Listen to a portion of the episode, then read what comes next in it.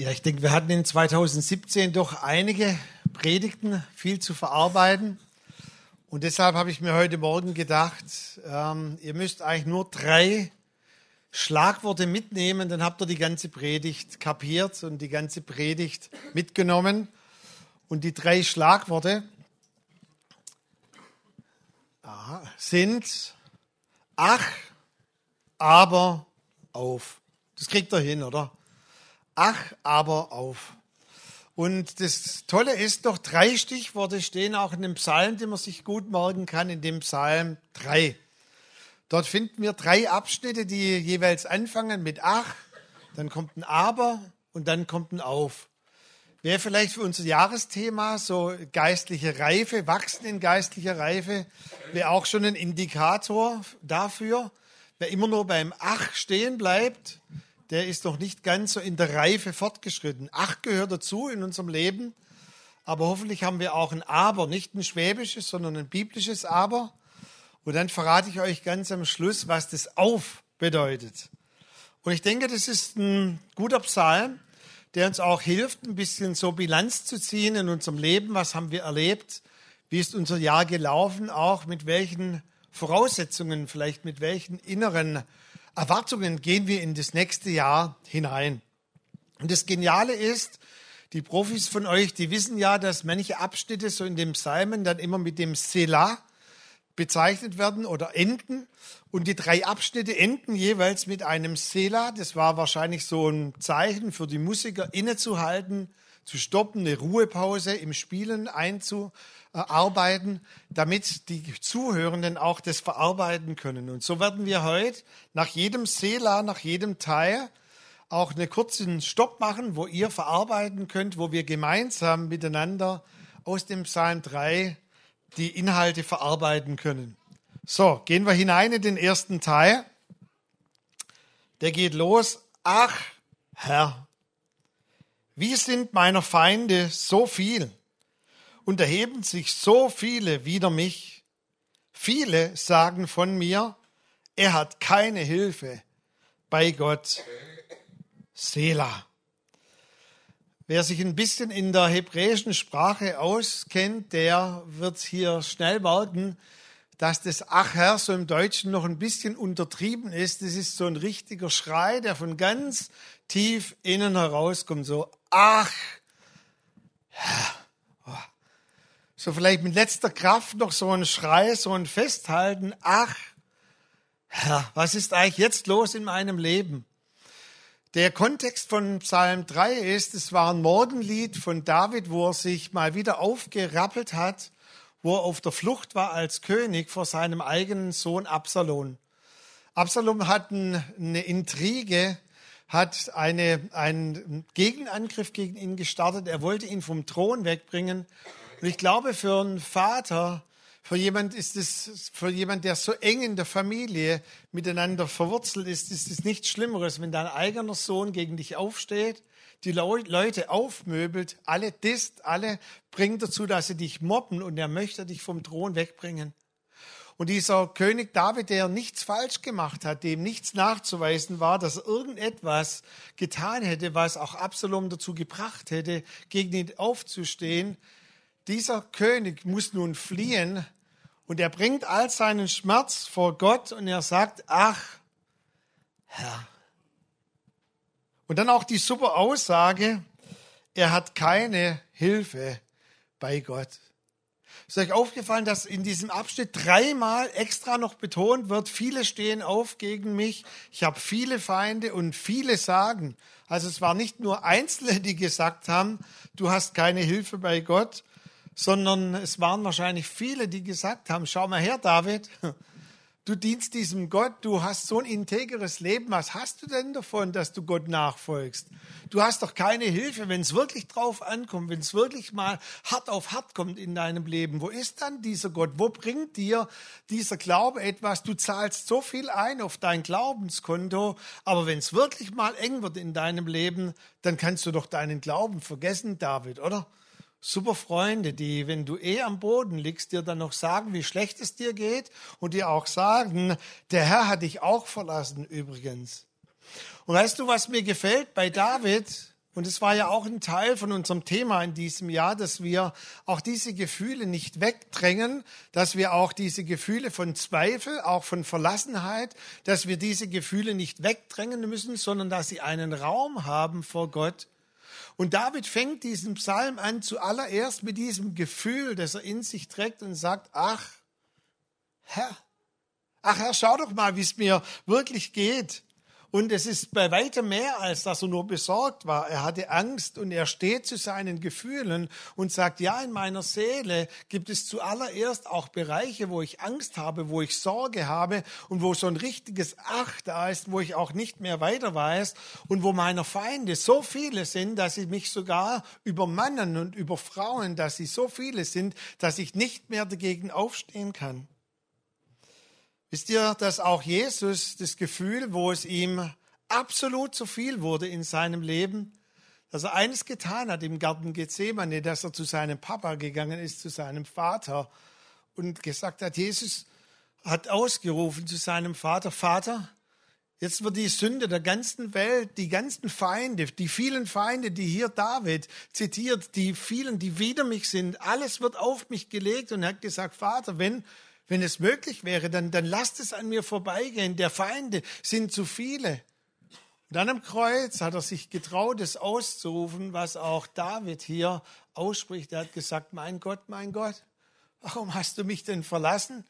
Bist du denn nicht da in der dunkelsten Stunde meines Lebens?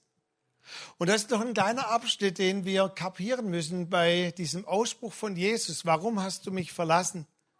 Wir lesen im 2. Korinther 5, Vers 19 sehr deutlich, dass der Vater Jesus zu keinem Moment verlassen hat. Es das heißt sehr deutlich dort, dass der Vater in und mit Christus am Kreuz war. Es wird leider immer ausgelegt, dass in der dunkelsten Momenten seines Lebens, dass der Vater sich abgewandt hat von Jesus und gesagt hat, Jesus, jetzt mach du mal das Ding alleine, jetzt stirb du mal alleine. Ich gehe dann in meinen schönen Thron der Herrlichkeit und warte auf dich in gebührendem Abstand und hoffe, dass du gut durchkommst. 2. Korinther 5,19 sagt, dass der Vater in Christus mit am Kreuz war. Und weißt du, was die Wahrheit war? Der Vater war dabei, er stand neben ihm, er war bei ihm am Kreuz. Aber dieses Gefühl der Verlassenheit, weil der Feinde so viel war, hat Jesus, weil die Sünde ihn erdrückt hat und der Tod und all das Leid so schwer auf seiner Seele gelastet hat, hat er nicht mehr gespürt, dass der Vater nur einen Atemzug von ihm weit entfernt ist. Und seine Realität war nicht die Wirklichkeit, die wirklich war. Der Vater war bei ihm am Kreuz, aber sein Gefühl war ein anderes Gefühl. Er fühlte sich verlassen. Und weißt du, hier kommen wir in die Szenerie. Wie oft fühlen wir uns vielleicht manches Mal in unserem Leben, wenn die Feinde, wenn die, die Umstände zu viele werden, wie, wie schnell fühlen wir uns verlassen und wir haben genau das Gefühl wie Jesus, mein Gott, warum hast du mich verlassen? Ich bin heute Morgen hier, dir zu sagen, was der Vater später Jesus auch offenbart hat. Ich war jeden Moment bei dir. Ich war in und mit dir am Kreuz, aber weil die Last der Sünde dich erdrückt hat, konntest du meine Nähe nicht mehr empfinden. Es schien so, als ob ich einen Augenblick mich abgewendet hatte von dir, aber ich war bei dir. Und deshalb möchte ich dir heute Morgen sagen, wenn es Bereiche gibt, vielleicht in deinem Leben, in diesem Jahr oder auch im Moment, wo du sagst, der Feinde sind zu viel, da möchte ich dich einladen, das zu tun, was auch hier David getan hat. Dass er sagt, meine Realität sieht vielleicht so aus, auch wie es viele um mich herum sagen. Wo ist denn dein Gott? Und dass aber David sich bewusst war, Gott ist da. Und er sprach ihn an und sagte, ach, Herr. Mehr kann ich nicht mehr dazu sagen. Das genügt. Ach, Herr. Ich möchte dich einladen im ersten Teil, wo du vielleicht auch in diesem Jahr sogar das Gefühl hattest, du musstest durch gewisse Umstände, sei es Krankheit, sei es am Arbeitsplatz, Herausforderungen finanzieller Art, sei es vielleicht Schmerzen in deinem Körper, andere Dinge, Sorge um Angehörige in der Familie, wo es Bereiche gibt, wo du sagst, der Feind, es sind zu viele, das sind zu viele Herausforderungen. Ich fühle mich eigentlich wie verlassen. Ich möchte dir zurufen, der Vater ist mit dir in jeder Situation. Und je dunkler deine Nacht, desto mehr kommt er zu dir und desto näher ist er bei dir. Er ist nur ein Atemzug von dir entfernt. Und was du tun darfst, in, durch diese Bereiche hindurch, in denen du drin steckst, diesen Ruf zu Gott zu bringen. Ach Herr, das ist das allererste, mit dem David sich an Gott gewandt hat. Und wir machen jetzt einen Sela, einen Stopp, und ich habe die Jessica gebeten, dass sie am Klavier spielt. Und wir gehen jetzt in eine persönliche Zeit der Stille. Das heißt nicht, dass wir schlafen, sondern dass wir in eine persönliche Zeit der Stille gehen, wo wir Gott in der Stille all diese Achs in unserer Seele bringen. Weißt du, geistliche Reife bedeutet nicht, diese Dinge wegzudrängen und sagen, da ist gar nichts da. Ich proklamiere das einfach weg. Sondern geistliche Reife bedeutet, ja, da gibt es manche Achs in meinem Leben. Aber die haben einen Raum vor meinem Papa, die haben einen Raum vor meinem Gott. Und es ist so individuell und auch ganz speziell.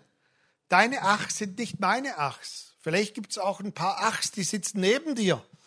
Dann musst du es dem nicht unbedingt sagen, hallo Ach, sondern du bringst es einfach zu Gott und sagst, ach Gott. Und Gott sieht es auch, wenn dein Ach sogar neben dir sitzt. Und deshalb möchte ich dich einladen in eine Zeit der Stille. Bring diese Teile in deiner Seele zu Gott dass wir einfach diese Achs Gott entgegenbringen.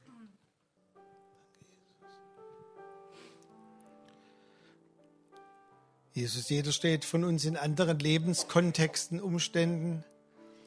Jeder hat vielleicht auch ein anderes Maß an Belastbarkeit, Herr. Und Vater, wir anerkennen, dass wir Menschen sind und dass wir Begrenzungen haben, Herr.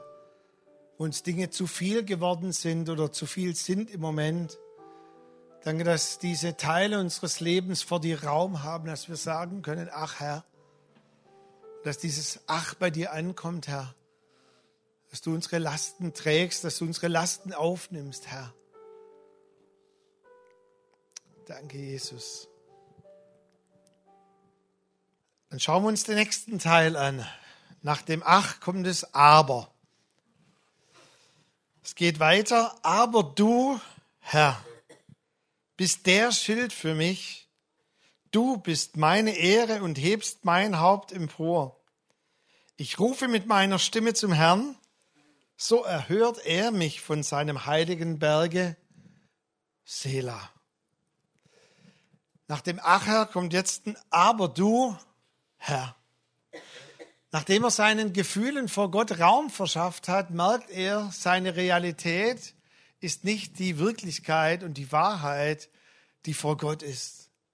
Ich habe schon gesagt, so wie Jesus erkannte später, der Vater war bei ihm, nur er konnte diese Gegenwart nicht mehr empfinden. Und dort, wo dreimal vorher noch war, viele, hat er jetzt dreimal diese Zuwendung zu Gott. Aber du, Herr, du bist meine Ehre, er erhört mich. Und er sagt nicht nur, und es müsst ihr wissen vom Kontext, es war Kriegssituation. Ein Heer hat sich aufgemacht. Die ganzen Leute, die sich mit Absalom solidarisiert haben, sind gegen ihn aufgezogen. Und David sagt nicht nur, ja, ich habe irgendein Schild, ich kann das schon irgendwie abwehren, sondern er sagt hier, Herr, du bist mein Schild, mit dem ich alle feurigen Pfeile des Feindes auslöschen kann. Und ganz wichtig, er sagt hier, du bist meine Ehre, du hebst mein Haupt empor. Wie heißt es so schön? Krone wieder zurechtrücken und Kopf hoch. Wir haben allen Grund, auch wenn wir mal in einem Schlamassel drinstecken, vielleicht in Herausforderungen, trotzdem unseren Kopf emporzuhalten und unsere Krone aufrecht auf dem Kopf zu tragen, weil wir immer noch Söhne und Töchter des Allerhöchsten sind. Und weil wir nicht nachgeben den Gefühlen, dass die Widersacher uns unterwerfen wollen, sondern Jesus Christus hat den Widersacher, von dem all diese Dinge kommen, unter seine Füße getan. Und unsere Berufung ist nicht, dass wir auf dem Boden kriechen, sondern dass wir erhobenen Hauptes, auch in manchen Herausforderungen, dass wir in diesen Herausforderungen mit erhobenem Haupt durchgehen. Auch hier wieder, wer ein bisschen in der hebräischen Sprache sich auskennt, wo vorher noch war, so, ach Herr, kommt jetzt ein ganz anderer Sound, könnte man sagen, ein ganz anderer Klang, aber du Herr, wow, jetzt wird es schon lautstärker, auch von der Wortwahl nicht so, aber du Herr, sondern aber du Herr. Wow. So versteht ihr, wenn ich immer Leute beobachte, die vielleicht frisch sich einen Hund angeschafft haben, vielleicht gab es das auch zu Weihnachten, zu Heiligabend, und die dann ihrem Hund befehlen, so, aber jetzt sitzt doch endlich mal. Der denkt sich, wie bescheuert ist mein Herrchen oder mein Frauchen. Der reagiert nur, wenn du Sitz machst, dann versteht er's. Und so spricht David letztendlich auch zu seiner Seele und zu den unsichtbaren Mächten. Und er sagt, hört mal her, aber du Herr, habt ihr das verstanden? Gott ist bei mir. Und dann kommt auch hier im letzten Abschnitt, er erhört mich von seinem heiligen Berg. Wo vorher noch war, viele sagen, deine Gebete, sie bringen noch gar nichts, David. Du kannst beten, wie du willst, da hört keiner. Sagt er, das war eine Lüge. Ich erkenne, natürlich hört Gott, er hört mein Ach, Herr, er hört mein Seufzen, aber er hört auch meine Gebete und er erhört sogar meine Gebete. In Offenbarung 5, dort sehen wir dieses Bild, dass selbst unsere Tränen, dass selbst unser Seufzen, unsere Gebete werden im Himmel aufgenommen in ganz kostbare goldene Schalen und die Engel transportieren unsere Gebete vor den Thron Gottes. Sie bringen deine Seufzen, deine, dein Stöhnen. Sie bringen das, was dir vielleicht zu viel ist, wo du auch Wünsche, Adressierungen hast an Gott. Sie nehmen es und sie nehmen es nicht nur in Porzellanschalen, sondern in ganz kostbaren goldenen Schalen. Sie sagen, Gott, hör mal her, das sind die Gebete der Heiligen, kümmer dich mal drum. Mach was, reagier jetzt. Hier sind Leute auf der Erde, die rufen, sie schreien zu dir. Und warum ist es golden? Weil du eine goldene Krone auf deinem Haupt hast und weil du dich emporrichten kannst und sagen kannst, so wie es hier heißt in 1. Petrus 5, Vers 7, alle eure Sorge werft auf ihn. Warum? Denn er ist besorgt für euch. Das heißt so viel wie, er kümmert sich darum, er macht etwas, er ist aktiv. Aber du, Herr, vielleicht noch für manche, die jetzt total auf das Aber abfahren, das ist kein schwäbisches Aber. Kennt ihr das schwäbische Aber? So, wenn man immer gerade kurz, so Stuttgart 21, man ist kurz vorm Abschluss und dann kommt einer und sagt, aber, aber ich habe noch etwas einzuwenden. Also alle, die ihr schwäbische Vorfahren habt oder schwäbisch interkulturell, was weiß ich, angekommen seid, vergesst das schwäbische Aber. Wie heißt Interkultriert, interfiltriert. vergesst das schwäbische Aber. Und allen Freunden, die aus anderen Ländern kommt, ähm, hier Mechran, schwäbisches Aber, schlecht, bitte übersetzen. Es geht hier um ein biblisches Aber. Ein biblisches Aber ist ein ganz anderes Aber. 2. Korinther 4, euch schon mal aufgefallen, Paulus schreibt, ich habe viele Schwierigkeiten, oh Mann, Paulus, Komma, aber ich bin nicht machtlos. Wow. Ich bin oft ratlos. Ich war oft ratlos 2017. Und Paulus sagt, ich bin aber nie verzweifelt. Viermal bringt ein Aber. Es ist ein riesiger Unterschied, ratlos zu sein und verzweifelt zu sein. Als Christen sind wir manches Mal auch ratlos, oder? Hm, kein Plan. Aber wir haben den Geist der Weisheit in uns. Und dann sagt, ich werde sogar unfair behandelt. Könnte es sein, dass wir, obwohl wir an Gott glauben, obwohl wir tolle Nachbarn sind, tolle Geschäftskollegen, tolle Kollegen in der Schule, Schulfreunde, dass wir trotzdem unfair behandelt werden? Hm. Paulus sagt, bei mir ist es so, aber bei Gott finde ich Verständnis. Und dann sagt selbst Paulus, ich war oft am Boden, aber ich stehe immer wieder auf. Wow, was für ein biblisches Aber. Und dann sagt er, das kann ich tun, weil ich den Geist des Glaubens habe. Möchte ich einladen im zweiten Teil, wo sind Bereiche, wo du spürst, dass du ein biblisches Aber brauchst? Aber du, Herr. Situationen, Umstände, wo du buchstäblich deinen Kopf wieder hochnehmen sollst, Krone zurechtrücken, aufrecht stehen und vor allem den Mächten der Finsternis auch sagen sollst, aber du Herr, und dass sie es hören, dass sie es wissen, dass sie erzittern vor diesem Namen. Im Jakobusbrief heißt es, dass wenn wir den Namen des Herrn ausrufen, dass die Dämonen nur beim Klang der Stimme erzittern vor diesem Namen. Aber du, Jehova, aber du, Herr, aber du, Herr Zebaoth, du Herrscher der Heerscharen, dieses biblische Aber. Ich möchte uns einladen, so in Zweiergruppen zusammenzugehen, wo wir in einer kurzen Zeit dafür bitte uns einander stärken, wo wir uns dieses aber du Herr zurufen und zubeten. Ihr könnt auch ruhig sagen, hey, Kopf hoch oder schau mir in die Augen, Baby. Also wenn jemand vor dir steht, der so Kopf hoch, Krone zurechtrücken und dass wir uns dieses Aber du, diesen Geist des Glaubens, wie ihn Paulus nannte, zusprechen und dass wir es uns für alle Herausforderungen in diesem Jahr und vor allem für nächstes Jahr zusprechen und zubeten. So geht doch kurz in Zweiergruppen zusammen und dann beten wir und segnen einander in der Zeit dafür bitte. Kopf hoch und schau mir in die Augen. Dann lasst uns langsam in den nächsten Teil hineingehen, unserer interaktiven Predigt. Jetzt kommt ein kleiner Zwischenteil, der aber nicht ohne Bedeutung ist. Und zwar heißt es hier, ich liege und schlafe und erwache, denn der Herr hält mich. Ich fürchte mich nicht vor vielen Tausenden, die sich rings um wider mich legen.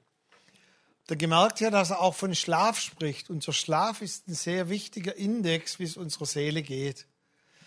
Er sagt hier, ich liege, obwohl Absalom mir nachjagt, obwohl ich mich in Höhlen verstecken muss. Ich liege, ah, ich kann wieder schlafen und ich erwache.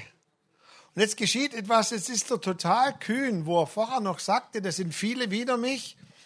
Der Feinde sind so viele, sagt er hier, ich fürchte mich nicht vor vielen Tausenden. Aha, ist es noch derselbe David, der vor ein paar Versen Ach Herr geschrien hat und geschrieben hat? Weiß nicht, ob es tausende Feinde waren. Wahrscheinlich geht man davon aus, dass Absalom so circa zwischen 80 und 150 Leute angezettelt hat und die haben ihm nachgejagt. Und jetzt sagt er, von mir aus können es auch tausend sein. Er, wie der kühn wird, wie da etwas aufsteht in ihm. Keine Panik. Und er sagt auch hier, der Herr hält mich, mein Glaube trägt mich, mein Glaube hat Substanz. Mensch, diese Gedanken vom Anfang, wie konnte ich nur denken, dass Gott mich verlassen hat? Und dann kommt der letzte Teil. Jetzt wird er noch kühner. Jetzt getraut er sich zu Gott zu sagen, auf Herr und hilf mir, mein Gott. Darf ich dich mal fragen, vielleicht ist es auch vom Frömmigkeitsstil, wie du so erzogen wurdest, zu Gott zu sagen, auf Herr, mein Gott und hilf mir. Wir sagen doch oft so in dritter Person, ja, könnte nicht jemand Gott sagen oder ich bitte dich, Gott, mach doch endlich. Aber David ist jetzt hier voll von diesem biblischen Aber, von dem Geist des Glaubens. Und er getraut sich in der Gegenwart Gottes zu sagen, auf Herr, hilf mir, handle du jetzt. Und jetzt kommt noch die Sprache, wird jetzt richtig krass. Denn du schlägst alle meine Feinde auf die Backe. Und du zerschmetterst der Frevler Zähne. Bei dem Herrn findet man Hilfe. Dein Segen komme über dein Volk. Selah.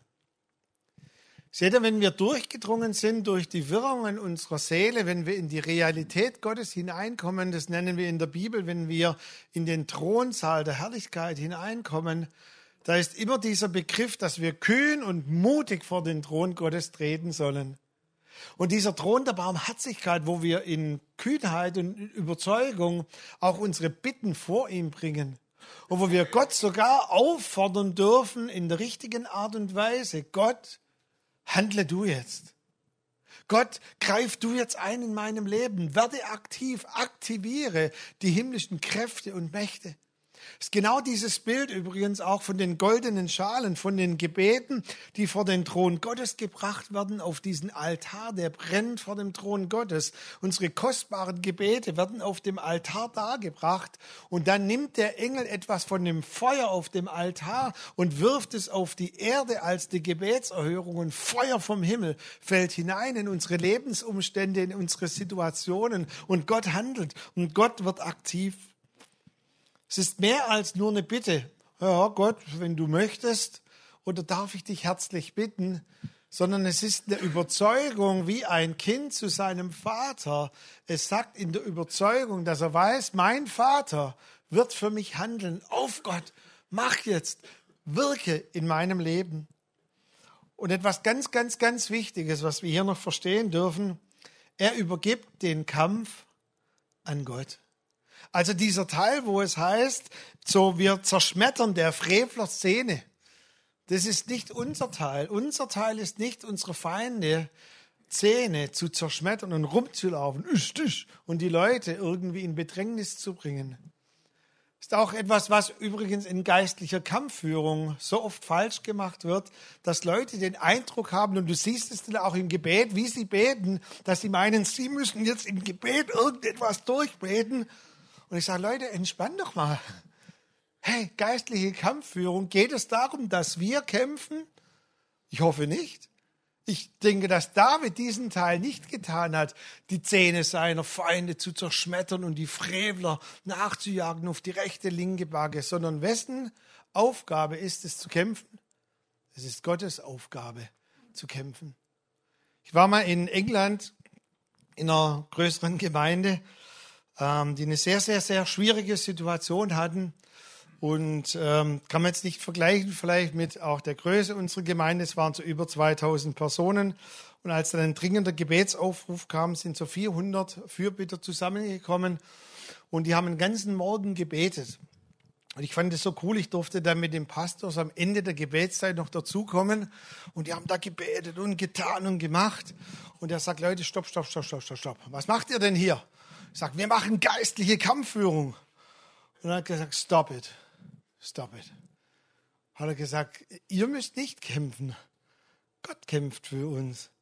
Und ich bitte euch jetzt herzlich aus aller inneren Anstrengung herauszukommen und geht in eine andere Haltung. Unsere Haltung ist was, dass wir unsere Hände emporhalten und dass wir Gott anbeten. Unser Teil ist, ihn anzubeten, auf ihn zu schauen, der alles getan hat.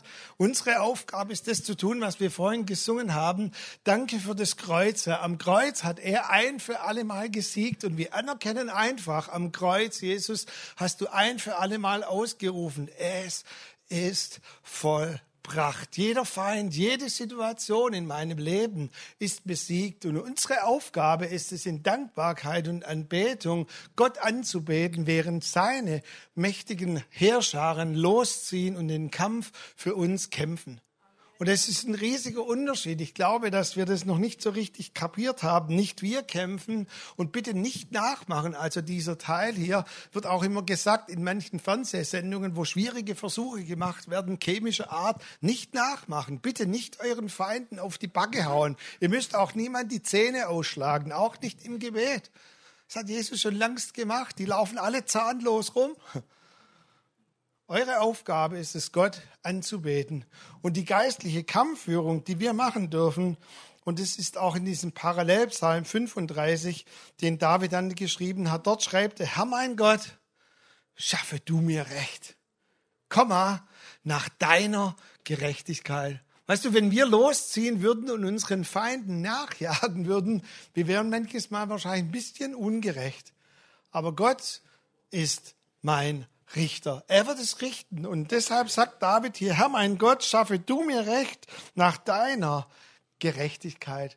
Geistliche Kampfführung bedeutet, auf das Kreuz zu schauen, ihn anzubeten und Gott zu vertrauen, dass er aktiv wird. Unser Teil ist Anbetung. Auf, Herr. Gott kämpft, nicht wir kämpfen. Wer immer noch meint, er muss kämpfen und auch die Dinge durchkämpfen in seinem Leben, ich habe einen guten Rat für dich. Entspann dich in der richtigen Art und Weise. Unser Kampf ist, dass wir auf den erhöhten Jesus schauen. Und das genügt aus, dass all die Mächte um uns herum nicht mehr die Wirkung haben in unserem Leben.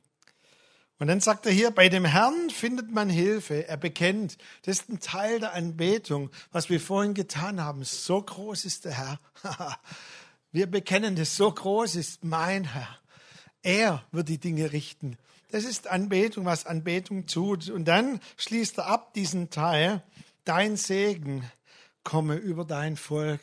Und übrigens, als er das betet mit Volk, meint er nicht nur alle, die ihm wohlgesonnen sind, sondern er segnet auch alle, die abtrünnig waren und sagen, Gott, ich habe sogar die Perspektive über meinem Sohn, über alle Abtrünnige, dein Segen komme über alle und auch diese Haltung dann der Barmherzigkeit, der Gnade zu entwickeln, sagen, Herr, auch die, die wider mich sind, segnen sie trotzdem, wie Jesus gelehrt hat im Neuen Testament. Wir sollen unsere Feinde sogar segnen. Das können wir nur tun, wenn wir in der richtigen Perspektive vor Gott stehen, vor dem Kreuz stehen, der dort ausgerufen hat über seine größte Feinde. Vater, vergib ihnen, denn sie wissen doch gar nicht, was sie tun. Und Jesus hat es ausgerufen. Und auch hier sagt hier dieser David, dein Segen komme über mich, über meine Familie, über alle. Wir gehen jetzt gleich in eine Zeit der Anbetung und ihr könnt euch gerne schon bereit machen, wo wir in den letzten Teil hineingehen, in das Aufhör, wo ich uns ganz bewusst nochmal einladen möchte, die Kraft der Anbetung neu zu entdecken, wo wir und deshalb auch, ich fand es vorhin von Peter so toll, wie er gesagt hat, ich warte, bis einige aufstehen.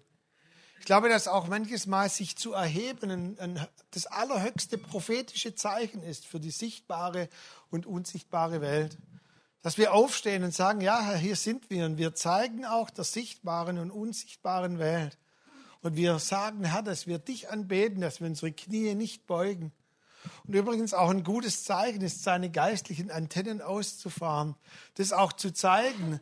Und Paulus sagt, ich möchte, dass wir heilige Hände emporheben, dass wir auch einen Unterschied ausmachen in der sichtbaren und unsichtbaren Welt, dass wir Gott erhöhen, dass wir den erhöhten Jesus anbeten. Und während wir das tun, Jesus hat versprochen, wenn immer wir ihn anbeten, werden die Kräfte des Himmels aktiv und der Himmel ist in Bewegung und kommt in Bewegung. So gehen wir in eine Zeit der Anbetung und ich möchte euch das mitgeben, dieses Muster. Ach, aber auf. Nehmt es mit. Auch vielleicht heute, wenn ihr heute Abend zusammen seid, nochmal betet in euren Familien und euren Freundschaften, wo ihr ihr seid. Resümiert das Jahr nochmal und dann gebe ich es euch wirklich mit, auch für das nächste Jahr, wie ein Muster. Auch ein Gebetsmuster, auch ein Muster der Reife. Dass wir nicht hängen bleiben am Ach, auch nicht hängen bleiben am Aber, sondern dass wir unsere Berufung haben in dem, aber du Herr, lasst uns ihn anbeten.